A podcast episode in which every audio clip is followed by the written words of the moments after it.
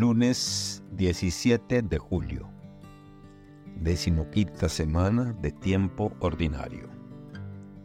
Evangelio según San Mateo, capítulo 10, 34, 11, 1.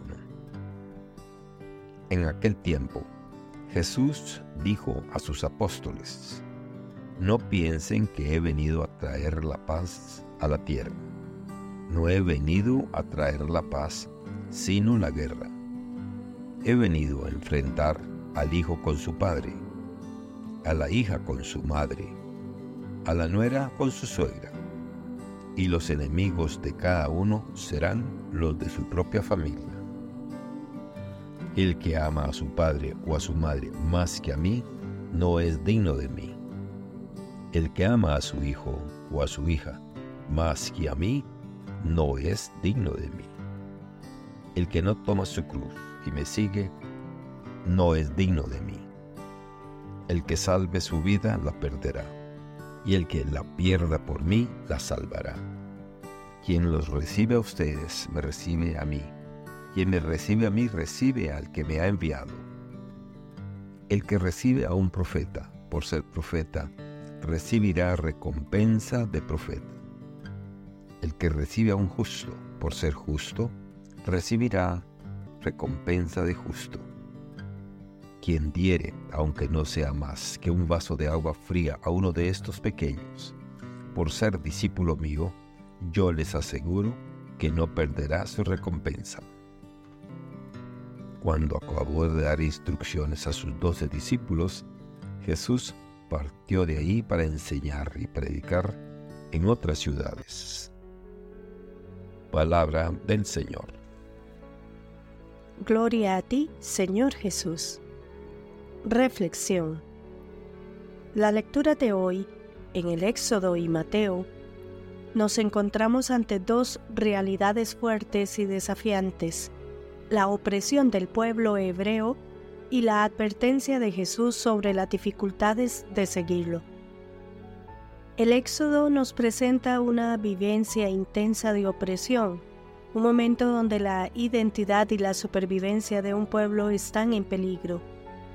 Es un llamado a reflexionar sobre cómo los sistemas de poder pueden oprimir y deshumanizar, y cómo es vital resistir y buscar la liberación. La lucha por la justicia, por la dignidad humana y por la libertad es un tema central en esta narración. Al mismo tiempo, Jesús en el libro de Mateo nos habla de una paz que no es simplemente la ausencia de conflictos. Es una paz que está dispuesta a desafiar las estructuras de poder y las normas sociales para buscar la justicia y la verdad. Nos advierte que el camino del discípulo no siempre es fácil o cómodo. Puede llevar a conflictos y desafíos, incluso dentro de nuestras relaciones más cercanas. Seguir a Jesús implica a veces enfrentar y resistir las expectativas y estructuras de nuestro mundo que están en contradicción con el reino de Dios. La tensión entre estos dos textos es también la tensión de la fe en la sociedad contemporánea. Cómo nos posicionamos frente a la opresión, cómo buscamos la justicia, cómo nos enfrentamos a las expectativas sociales y las normas en nuestro intento de vivir de acuerdo a los valores del Evangelio son cuestiones que deben ocupar nuestra reflexión.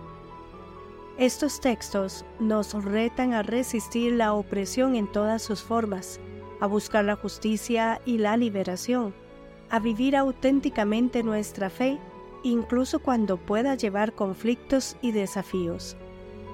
Nos retan a ser valientes, a estar dispuestos a pagar el precio de la integridad y la fidelidad a nuestras convicciones. Nos recuerdan que el camino del discípulo no es un camino de comodidad y conformidad, sino un camino de amor, justicia y verdad. En el mundo actual, donde la injusticia, la opresión y la indiferencia son tan palpables, estos textos nos llaman a un compromiso profundo con los valores del Evangelio.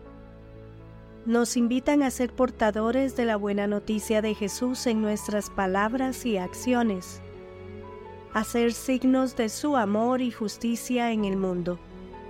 Nos desafían a no rendirnos frente a las dificultades, sino a resistir y a buscar incansablemente el reino de Dios. Que Dios les bendiga y les proteja.